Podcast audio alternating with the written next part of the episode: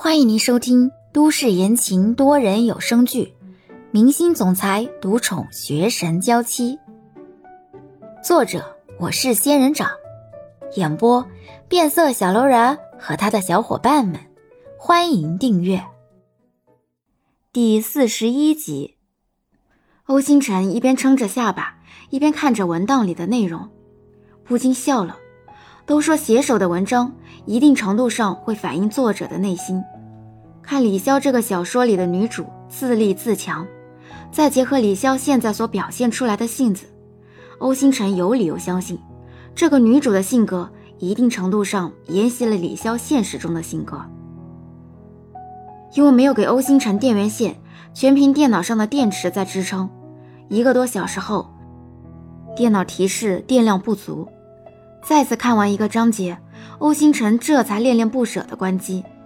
起身之后，拿着电脑把它还给了还在熬夜的李潇。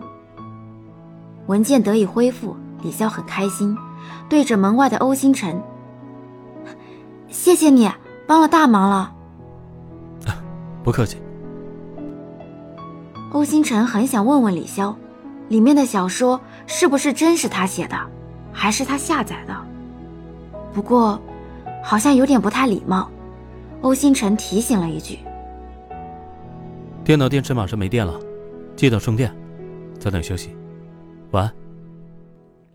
叮嘱完，欧星辰转身离开，回房给电脑连接上电源，充上电。李潇的思绪稍稍的有些游离，存稿一直是好好的保存在电脑里的，自己写文这么多年，还从来没有出现过误删的情况，何况就算是误删，也应该在回收站里找得到。自己和欧星辰应该算得上是无冤无仇，何况对于自己照顾球球一事，欧星辰一直是心存感激的。欧星辰的目光总是那么直率坦然，如果是他误伤的话，现在他也有恢复文件的能力，不可能不帮自己恢复的。不是欧星辰，李潇的视线。不自觉的就看向了躺在床上还在休息的吴玲玲，球球擅自离开房间不知所踪也好，这次电脑存档被删也好，难道都不是巧合？可是我和吴玲玲也没什么深仇大恨，她为什么要这么做？如果是个暴脾气的女孩，被人这么恶意的对待，大概早就冲过去一问究竟了。但是李潇只是短暂的思考之后，就收回了自己的视线。谁也没有证据证明这些事情是吴玲玲干的，而所有的猜测，也仅仅只是猜测而已。不过，既然事情已经发生了，李潇也不想任由别人恶意破坏。略一思考之后，李潇心里已有决断。韩国之行一共五天，明天就是最后一天。上完最后一个综艺节目，晚上大家就要赶飞机直飞日本。当然，吴玲玲的行程跟大家不一样。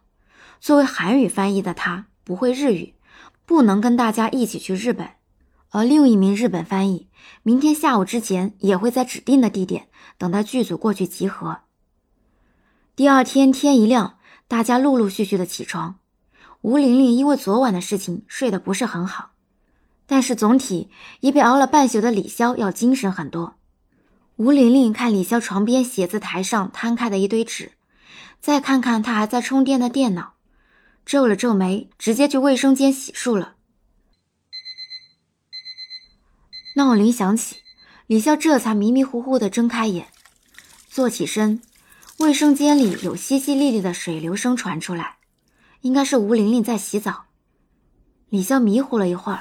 这才抓紧时间起床，穿好衣服，坐在写字台前，打开电脑整理了十几分钟，这才关机，开始收拾行李，仅仅把要背在身上的资料和私人工作留下，剩下的都打包入箱了。在吴玲玲洗澡的间隙，李潇拉着行李箱就出了房间，直奔欧星辰的房间而去。欧星辰昨晚睡眠被打断了，所以早晨醒的也比较晚。正在换衣服的时候，房门就被敲响了。原本以为外面的人会是万明，谁知道开门之后，站着的竟然是一脸苦笑的李潇。对不起啊，一大早就来麻烦你。你电脑数据又没了吗？不是。李潇把行李箱往前拉了一下。我能不能把行李箱暂时放在你房间里？能问一下原因吗？在这个国家，此时此刻，我最放心的人应该就是你了。晚上又要赶去日本，里面正巧也有球球的猫食，所以……欧星辰平静地看着李潇。这些应该都不是最主要的原因，在他的心里，应该还有顾忌在。看欧星辰一言不发，李潇叹口气，果然还是太为难他了吗？毕竟，自己的行李箱如果出现在他的房间，就算什么事都没有，也免不了被人酸几句吧。算了，我不。李潇刚想拉着行李箱回去，欧星辰却伸出手。拉住了李潇的衣袖，放在这里吧。